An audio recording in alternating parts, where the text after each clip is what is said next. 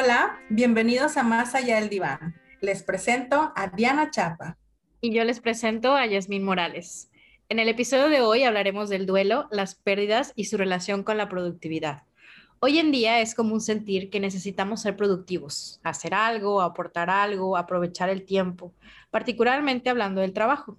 Es una actividad a la que le hemos puesto un valor especial, justamente como si esto nos diera una validación. Y claro, es una parte valiosa, nos produce muchas satisfacciones y bienes.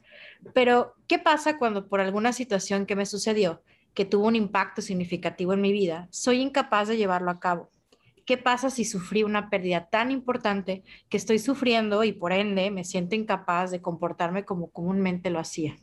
Se tiende a pensar que el duelo es solamente cuando una persona muere o cuando perdemos a un ser querido, pero también se producen duelos como una reacción ante distintas pérdidas que pueden ser no tangibles, como un sueño, como una expectativa, como un ideal o una creencia. Sí, esencialmente es perder aquello a lo que se le tiene un apego o un cariño y que su pérdida entonces impacta nuestra realidad y nuestro futuro. Incluso cambios que se pueden percibir como muy simples o mundanos, como por ejemplo mudarse a otra casa, perder el contacto con tus amigos, cualquier situación que de alguna manera impactó el contexto en el que siempre hemos vivido. Y sí, la muerte tiene un carácter muy particular, que es el de su irreversibilidad, no hay vuelta atrás y quizá por esto sea la, pérdida más difícil y dolorosa cuando tenemos un apego por esta persona. Pero esto no desestima que otro tipo de pérdidas puedan desencadenar respuestas intensas y difíciles de lidiar. Cuando ocurren estas pérdidas, Diana, y cuando entramos en estos duelos, es común que haya sentimientos o conductas normales que se vayan a vivir en, este, en estos procesos, porque el duelo es eso, es un proceso.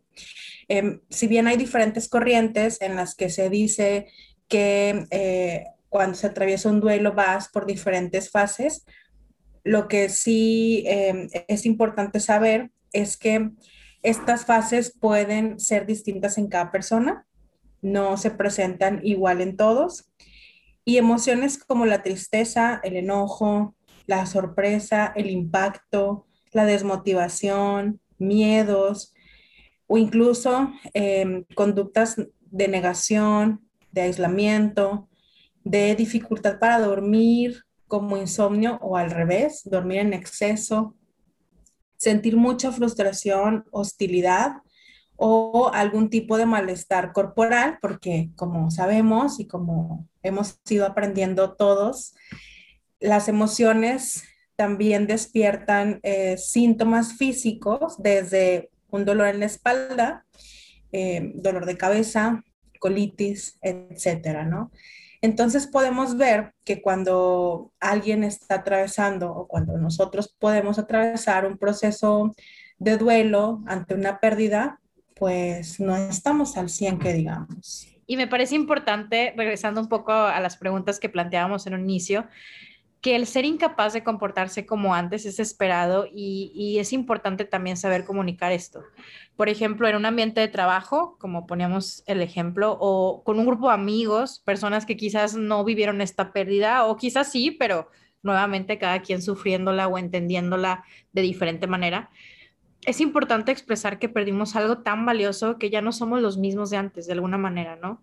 Y si lo pensamos desde la productividad, por supuesto que esto va a afectar y por supuesto que muy probablemente no vayamos a ser el empleado del mes, ¿no? O, no vamos a tener la misma actitud que conocían en nosotros o incluso la misma facilidad de comunicar eh, lo que sentimos, el mismo sentido del humor.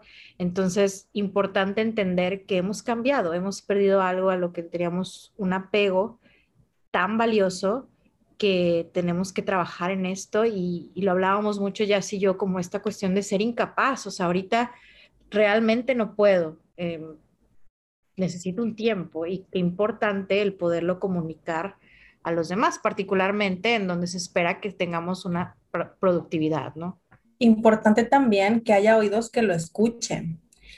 Em, fíjate, a mí me sorprende mucho cómo em, hay espacios, em, empresas, diferentes instituciones en donde pues los alcances de los psicólogos que están ahí a veces es limitado y parece que van incluso hasta nadando contracorriente porque las culturas de ciertas, las culturas empresariales, ¿no? Digámoslo así, lo que buscan es que la persona funcione como si fuera un robot, que cumpla ciertos objetivos, ¿verdad? Que, tenga cierta eh, conducta, cierta autonomía emocional, pero se nos olvida que en la vida de las personas todo el tiempo están pasando cosas.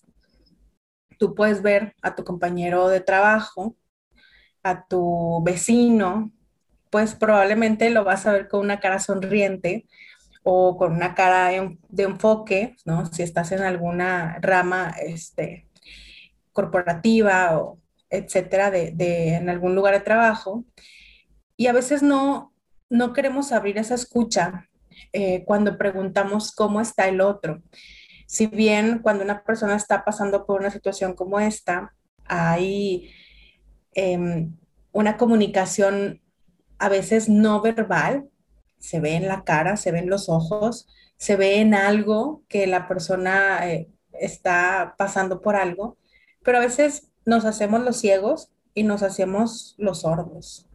Claro, bajo esta misma cultura de la productividad, de bueno, contéstame que estás bien y, si seguimos haciendo lo que veníamos haciendo, ¿no? Sí, fíjate, Diana, em, a mí me sorprende mucho también como en consulta, em, las personas pues vienen, ¿no? Abren su corazón, su alma y ah, vienen a trabajar estas cuestiones que les producen malestar y mi sorpresa es que hay a veces mucha dificultad en el comunicar lo que les está pasando en sus entornos distintos en los que se, envuelven, los que se desenvuelven, sobre todo como mencionaba hace un momento, en lo, en lo laboral.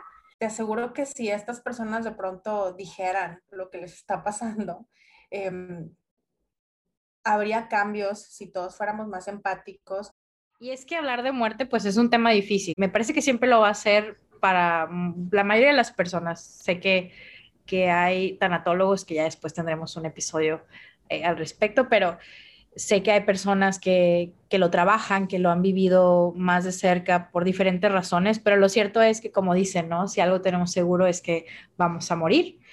Y, y aún así sigue siendo un tema difícil de hablar. Ahora, creo que justo ese es uno de los de los grandes, no sé si llamarlo problema, pero como un estigma, ¿no? Duelo es igual a muerte, pero creo que tendríamos que empezar a comprender que el duelo también implica otro tipo de pérdidas, ya lo platicamos, pero me parece importante que comencemos a explicar a los demás que el duelo no nada más es perder a alguien querido, también es, no lo sé, chocar, y que tu carro quede en el taller o pérdida total y entonces cómo todo esto reestructura tu vida, ¿no?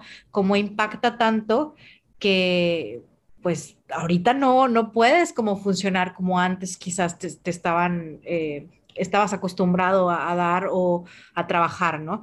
Entonces, me parece muy importante que empecemos a hablar de esto desde, desde el duelo, desde lo más mundano, desde aquello, y cuando digo mundano no quiere decir como haciéndolo menos, ¿no?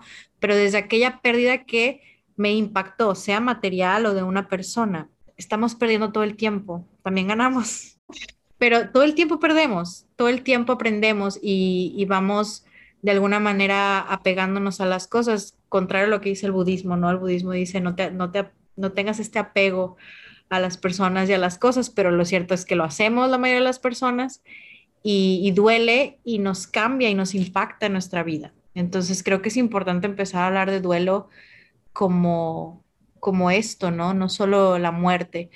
Recuerdo que cuando ya y yo éramos estudiantes, hace algunos ayeres, teníamos una maestra que a mí me impactó mucho porque dijo, es que el duelo solo es eso, solo es cuando alguien se muere.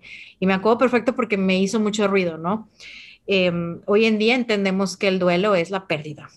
Y es la pérdida, como decía Yasmin, incluso cosas que no son tangibles. Claro, con este ejemplo que dices del choque, ¿no? A veces hay choques emocionales, o sea, hay situaciones que te producen este estado de shock en donde la persona a veces se tiene que enfocar tanto en funcionar, en tomar decisiones, en salir adelante de la situación, pero conforme van avanzando los días, empieza a procesar ese cambio que ha ocurrido en su vida. Y entonces, digamos, empieza a haber una especie de dificultad o de malestar, pues con todas estas emociones que empiezan lo más natural a brotar y a buscar una salida, ¿no? Creo que es muy importante cuando sabemos que alguien vive una pérdida, tener esta empatía y esta paciencia de saber que aunque le veamos súper eh, enfocado, aunque le veamos hasta algún punto con buen ánimo, contenta, está atravesando por un proceso en donde quizás la peor parte todavía no sale a la luz. Y bueno, cuando creo que cuando vivimos un duelo, eh, entendemos, pero cuando estamos en el afuera, y eso también es alguna de las preguntas que a veces eh, nos hacen, es qué hacemos, ¿no? O sea, si yo estoy como acompañante, como espectadora, ¿qué tengo que hacer? ¿Qué les dirías, Diana? Pues yo creo que es importante, primero que nada, escuchar. Mm, creo que no juzgar. Y me parece importante entender que va a ser extraño, ¿no? O sea, no va a ser, eh, no, no vamos a indagar mucho en la parte de las etapas del duelo ni nada de esto, pero no va a ser como esperado, ¿no? Un día va a ser mejor que el otro y es un proceso y tenemos que ser muy pacientes, ¿no? Cuando hablamos de ser empáticos, creo que si hay algo en lo que podemos ser empáticos es en la pérdida, porque todos de alguna manera hemos vivido una, ¿no? Entonces, recordar cómo para nosotros nos tomó tiempo y entender los tiempos de los demás son distintos. De pronto va a haber un día en el que me llama mucho la atención lo que decías, ¿no? La persona puede ser muy productiva y quizás estar, digamos, estable, por así decirlo, pero al mismo tiempo está sufriendo esta pérdida, ¿no? Entonces, ¿por qué no, si yo sé que está sufriendo esto, que está viviendo el duelo, también brindarle el, espacio para eh, descansar, para lidiar, para reflexionar, a pesar de que siga siendo productiva, ¿no? Oye, y bien importante no caer tampoco en el otro extremo, ¿no? En donde se le relegue a una persona o se le margine eh, o no se le tome en cuenta porque está atravesando un duelo y porque vivió una pérdida. Está aquí y esa es la dificultad. Buscamos fórmulas que tengan paso uno, paso dos, paso tres. Eh, buscamos procesos lineales que nos diga qué hacer primero y qué hacer después. Cuando son todos estos factores los que están presentes en una situación así y tenemos que aprender entre ser flexibles y a tomar decisiones sobre en qué momento soy empático, en qué momento soy paciente, en qué momento comunico, me acerco, no me acerco, pregunto. Yo diría que aquí la clave es la comunicación. Ok, sí, entiendo lo que me dices, pero yo creo que siempre tendría que estar la empatía, ¿no? Desde la empatía pongo límites y desde la empatía llego a acuerdos y comunico, porque creo que en el momento, hablando otra vez de la productividad, ¿no?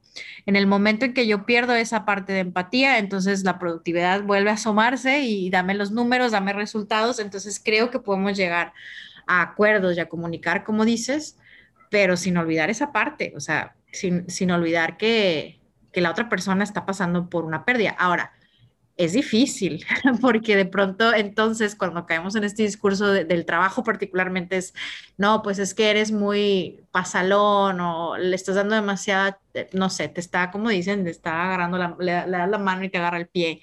Entonces, sí es difícil, pero desde ahí, como tú bien dices, empieza la parte de la comunicación. Cuando yo soy capaz de decirle al otro, necesito esto, y el otro decirle, ok, puedo darte esto, esto y esto, pero hasta dónde, ¿no? Porque sí es cierto, y, en, un ambiente laboral sí puede pasar que haya personas que desafortunadamente tomen eh, ventaja de situaciones así. Entonces es importante comunicar cuándo sí, cuándo no. Pues sí, fíjate, ahorita que mencionas eso, Diana, estaba recordando em, cómo funciona em, nuestro, nuestro cuerpo a veces podemos perder algún miembro, en un caso muy extremo, eh, o eh, tener alguna parte del cuerpo lesionada y, pues las demás partes del cuerpo tienen que entrar eh, pues en funcionamiento para, para seguir operando, ¿no? Para seguir viviendo. E incluso a nivel interno eso ocurre. A veces cuando uno de nuestros órganos, de alguno de nuestros sistemas, está eh, enfermo o está lesionado o está funcionando con menos, entre comillas, productividad, pues los demás órganos empiezan a esforzarse, ¿no? Para sacar estos procesos adelante, estos procesos vitales.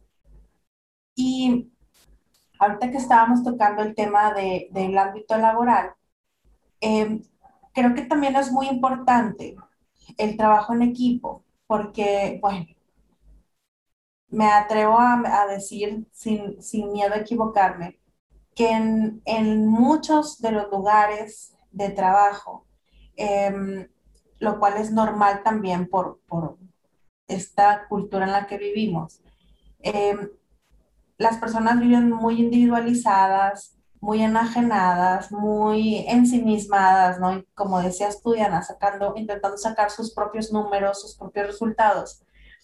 Y nos olvidamos de la parte colectiva. Si no hay comunicación, si no hay trabajo en equipo, cuando una persona colapsa o cuando una persona vive una situación eh, de pérdida importante para ella, o sea, no tiene que ser una situación de muerte, hablando de una situación importante, como decías, de un choque, de, no sé, alguna situación familiar, la pérdida de un, este, de algún proyecto, ¿verdad? Eh, y, y, se nos, o sea, no sabemos cómo reaccionar, no se sabe qué hacer, la gente entra en pánico, hay personas que entran en, empiezan a funcionar desde el miedo em, a que las cosas salgan de control pero pues esto solamente viene a, sacar a relucir que no había una estructura fuerte. Entonces, em, ¿tú qué piensas, Diana, al respecto? O sea, cuando, ¿cómo tendría que funcionar un equipo? Desde lo emocional y desde la empatía que, que enfatizabas hace un momento, para poder contrarrestar los efectos de que una persona, eh, miembro de este equipo, eh, esté viviendo una situación así pues me parece que es como el hoy por ti, mañana por mí, ¿no? Desde el reconocer que todos vamos a pasar por situaciones en las que vamos a necesitar que alguien nos eche la mano. O sea, pienso, imagina a alguien que se va a mudar, ¿no? Una mudanza no es sencilla, es muy complicada y a veces toma más del tiempo que quisiéramos y, entonces se vuelve pensando en el trabajo, ¿no? Se vuelve como el tener que pedir permisos, tener que eh, mover ahí horas de llegada, de salida, etcétera y la persona no está concentrada porque claramente su mente está pensando en esto de la, de la mudanza, ¿no? Entonces me parece importante que si el día de mañana yo me voy a mudar y el día que viene tú te vas a mudar, pues sepamos que hoy por ti mañana por mí, ¿no? Y empezar a, comprender el, el, no te estoy echando la mano porque no quieras trabajar, sino porque entiendo que en este momento para eso me ocupas como equipo, ¿no?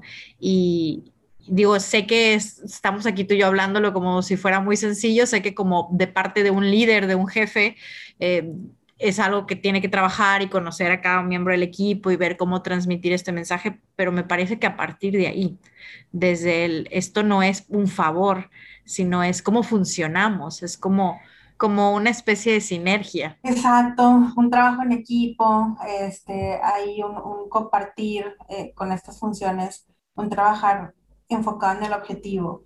Em, ahorita que hablabas de las personas que se encuentran en puestos de liderazgo y, de, de pues, coordinación de personal, em, es súper importante también que trabajen sus emociones, pero no desde, no solamente desde la línea del salir adelante, de la motivación, este, de la fuerza, de la voluntad, o incluso hasta visto libros a veces de manipulación, de cómo este, manejar a tus empleados. O sea, no desde esa parte, sino desde un liderazgo con inteligencia emocional que te permita ser persona, que te permita ser humano, que te permita em, tener esa capacidad de improvisar, pero no, no una improvisación ignorante, ¿no? O sea, una improvisación, más bien una creatividad que te permita eh, responder a esas diferentes cosas que, van a estar ocurriendo.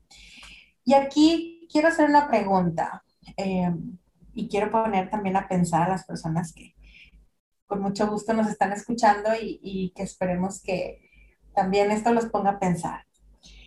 ¿Qué opinan ustedes? ¿Qué piensan de hablar sobre derechos eh, oficiales, ¿sí? A, vivir un duelo. ¿Tú qué piensas, Diana? O sea, el derecho de vivir un duelo digno. Fíjate, no lo sé eh, si hay como tal una ley. Entiendo que depende mucho del jefe, de la jefa, de la empresa. También me pregunto, voy a, voy a tomar el ejemplo de la pérdida de, de alguien, de la muerte de alguien claramente la empresa no va a recibir igual la información si yo anuncio la muerte de un ser querido muy cercano a si yo anuncio la muerte de mi mascota, ¿no? Entonces aquí entran estas dudas y ya justo entra el problema que hablábamos de la flexibilidad, hasta dónde sí, hasta dónde no. Entonces creo que es complicado quizás ponerlo en la parte de leyes, pero sí me parece que debería de haber un, ah, no sé si tiempo o, o una posibilidad de acuerdos según lo que tú platiques con tu, con tu jefe o jefa. Fíjate, y ahí das en el clavo, porque es precisamente a eso a lo que me refiero cuando hablo de creatividad y cuando hablo de desarrollar esta inteligencia emocional para con tu equipo de trabajo, porque eso implica atender o darle lugar a la subjetividad de cada persona si bien no es igual para alguien que muera, eh, no sé, alguno de sus padres, que su mascota, habrá quien quiere más a su mascota que a lo mejor a sus padres con los que nunca convivió. Eh, y como bien dice Alice Miller, no estamos obligados, no se está obligado a querer a alguien que no te da amor, ¿no? Em, yo creo que ese es el elemento, ¿no? Por eso yo decía hace un momento, que cuando se está en un puesto de, control, de administración, o mejor dicho, creemos que la administración de personal es igual al control cuando pues el, el, elemento subjetivo siempre va a aparecer, o sea, ese elemento no lo puedes eliminar a menos que trabajes con robots. No lo puedes eliminar, pero muchas veces es ignorado, ¿no? Que ese es justo uno de los malestares de la mayoría de los empleados, ¿no? Eh, el no reconocer la subjetividad y no reconocer que para cada quien, cada situación es distinta, ¿no? Entonces, ¿qué hacer, ya? ¿Qué podemos hacer? Creo que lo podemos ver desde dos partes, de la persona que, que pierde algo alguien o está viviendo alguna situación que cambió su contexto, como pérdida, ¿no? Y desde aquel que lo puede acompañar o que está, digamos, a un lado, viviendo quizás como secundario esto? Bueno, pues yo pienso que si alguien sabe de leyes y se puede inventar y legislar, que sea oficial en México el derecho a este, una incapacidad por duelo, es que, o sea, está excelente esta iniciativa, ¿no? O sea, alguno de nuestros colegas Em, estudiantes también de, psicología, bueno, o egresados, em, tienen un lugar ahí en, el, en, el, gobierno, ¿no? Con la propuesta de este tipo de políticas públicas, porque si bien, Diana, pensar de manera muy positiva en que capacitamos a todas las personas posibles en cuanto a inteligencia emocional, a ser creativos, a ser humanos, a darle lugar a la subjetividad de cada persona. Em, siempre va a haber eh, lugares en donde, como no es algo oficial, pues no se le va a dar lugar. Respondiendo a tu pregunta, yo creo que es importante que se trabaje en las políticas públicas Em, que atienden la salud mental, como lo que estamos tocando el día de hoy, que es la parte, y creo yo, importante del derecho a un duelo digno para, pues, la persona o el ser vivo, incluyendo mascotas que para ti sean especiales e importantes, y sobre todo también por la parte de em, pues el resolver, ¿no? Muchas veces a lo mejor muere o, ocurre algo que no te impacta de manera directa, pero como eres también parte de un sistema y de un subsistema, como lo es una familia, un grupo de amigos o eres parte de una comunidad, ocurren estas cosas en donde también tienes que reaccionar. Entonces, em, pues bueno, aquí estoy diciendo dos cosas, ¿no? La parte del derecho al duelo, la parte de, de ser conscientes de que vivimos en una eh, conexión y un, colectivo y una comunidad, y también la parte de, de volvernos sensibles a esa subjetividad y de aprender a soltar, porque tener bajo control las cosas, hablando de eh, equipos de trabajo, no significa que no pase nada, significa poder responder ante las adversidades y ante las situaciones que nos toman por sorpresa de la mejor manera posible. Sí, de acuerdo. Oye, ya encontré lo de la ley.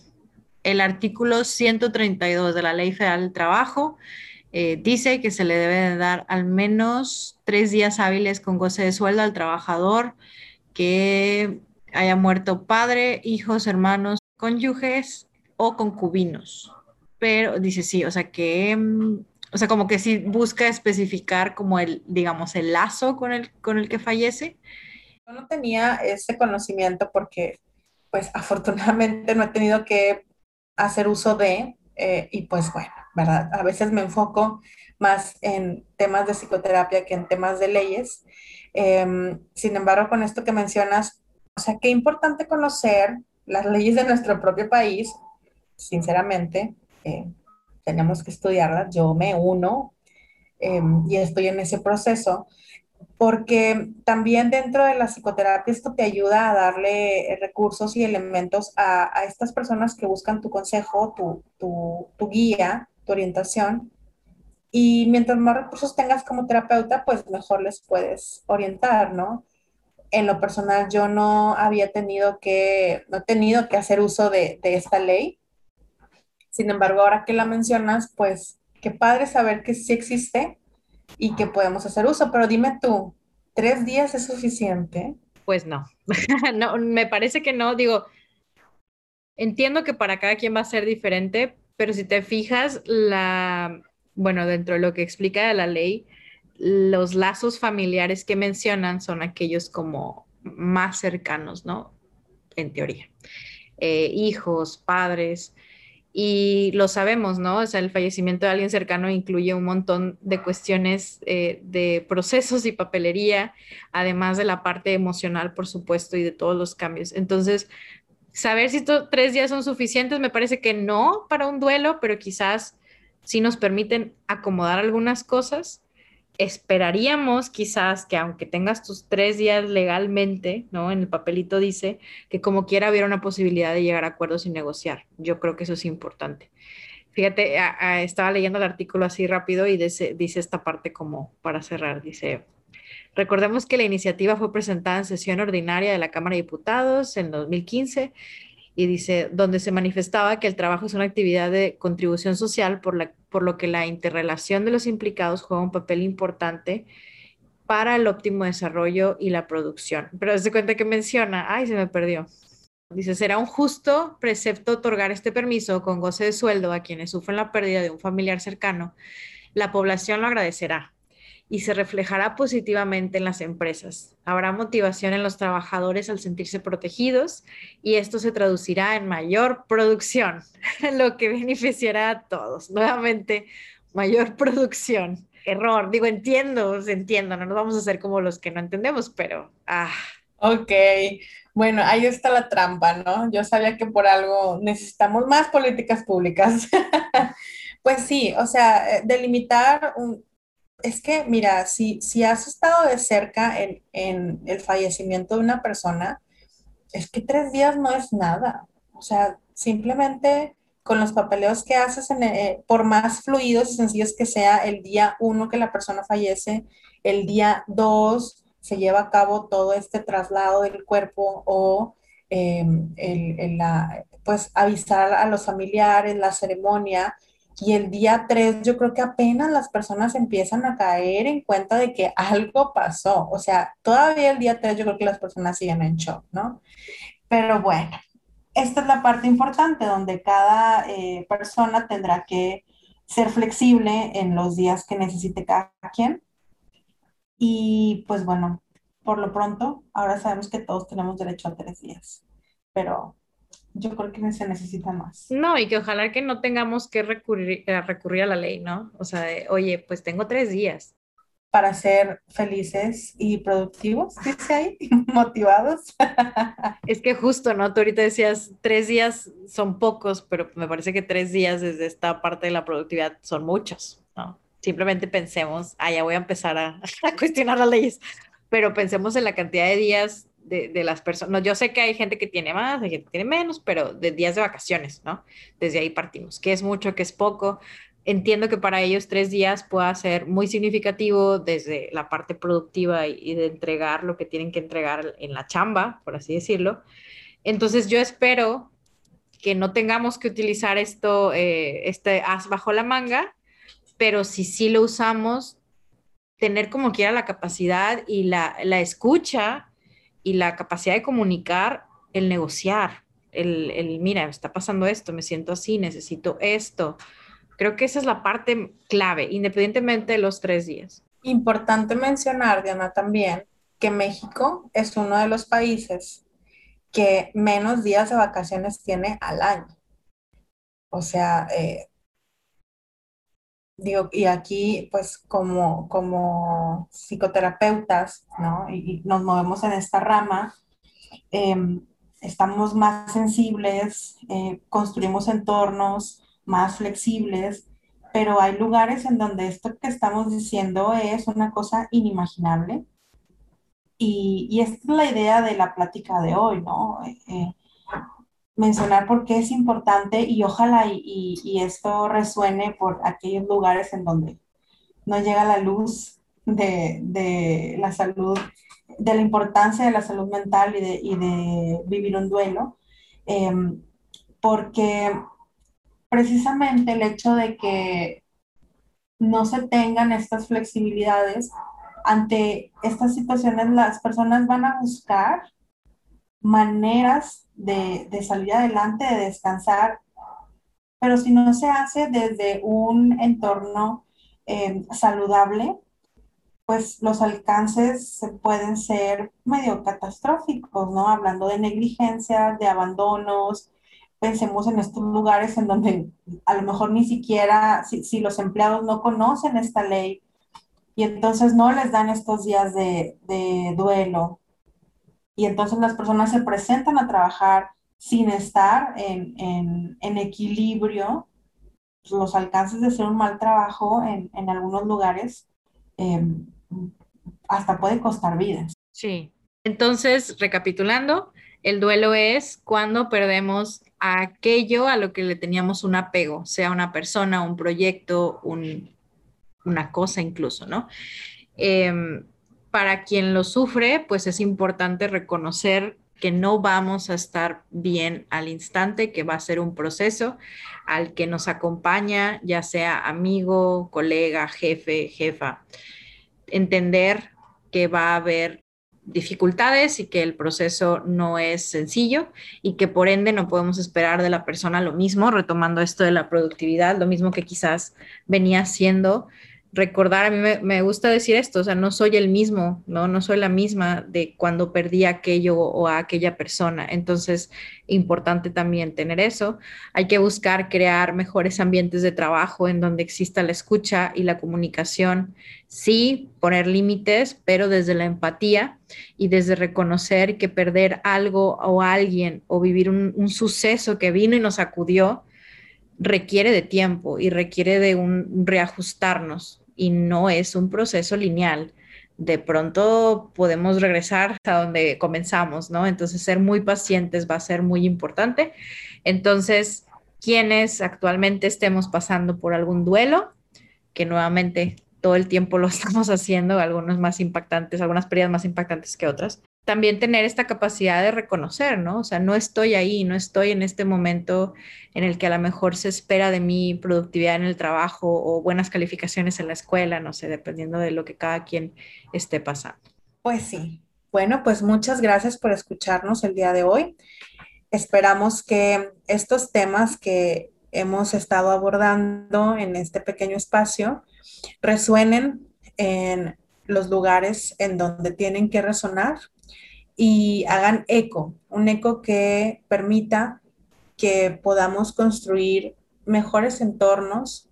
Eh, lo, comentamos en alguno de los episodios anteriores. Eh, como humanidad vivimos una época eh, en el año 2020 en donde comprendimos que atender la salud mental es muy importante y las pérdidas y los duelos forman parte de la salud mental. Tenemos que cuidarlos también. Sí, y a veces el, trabajo no coopera. Vamos a toparnos con personas que quizás no tienen esta, esta parte de la empatía y esta parte de la comunicación. Entonces, estimados escuchas, nosotros tenemos que comunicar y tenemos que ser muy asertivos y tenemos que empezar por reconocer.